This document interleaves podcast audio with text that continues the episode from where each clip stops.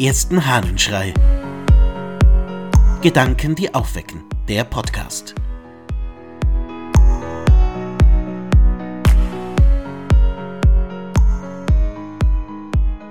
Belehrung durch Freundlichkeit. Aus einem Brief Gregors des Großen. Wer mit aufrichtiger Meinung jene zum Glauben bringen will, die der christlichen Religion noch fernstehen, muss sich eines freundlichen Entgegenkommens bedienen, nicht der Härte. Sonst vertreibt sie das feindselige Benehmen, während vernunftgemäße Begründung sie gewonnen hätte. Wer es anders macht und sie unter dem Vorwand der Bekehrung von der Ausübung ihrer Gebräuche abhält, zeigt, dass er mehr seine eigene Sache im Auge hat als die Sache Gottes. Wir sprechen von einem antiken Text, und da geht es um die Überzeugung vom christlichen Glauben.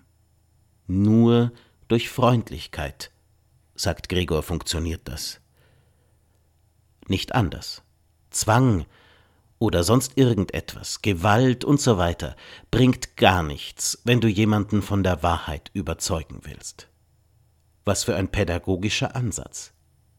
Wer jemand anderem etwas beibringen möchte, wer ihm zeigen möchte, was besser ist für ihn, so wie Gregor die christliche Religion für besser ansieht als die heidnische, also wer jemand anderem etwas Gutes beibringen möchte, der kann das nur mit Freundlichkeit und Ruhe. Das gilt aber eben auch nicht nur für religiöse Überzeugungen. Das gilt, so glaube ich, für alles im Leben.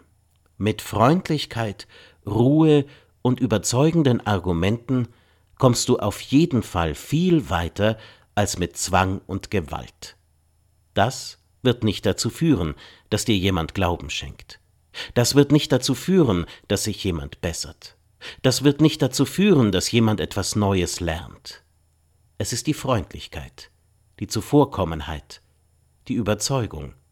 Ja, ich glaube, die Aussagen dieses antiken Autors sind wieder einmal so aktuell wie selten.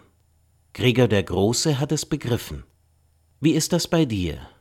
Kannst du das, was du anderen sagen willst, in Freundlichkeit und Güte sagen?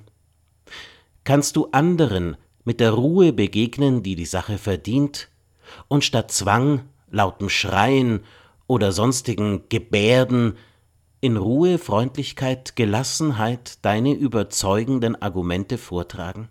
Vielleicht muss man es manchmal ein bisschen üben, aber es hilft, denn so kommt man weiter. Einen bezaubernden Tag wünscht dir dein Ludwig Waldmüller.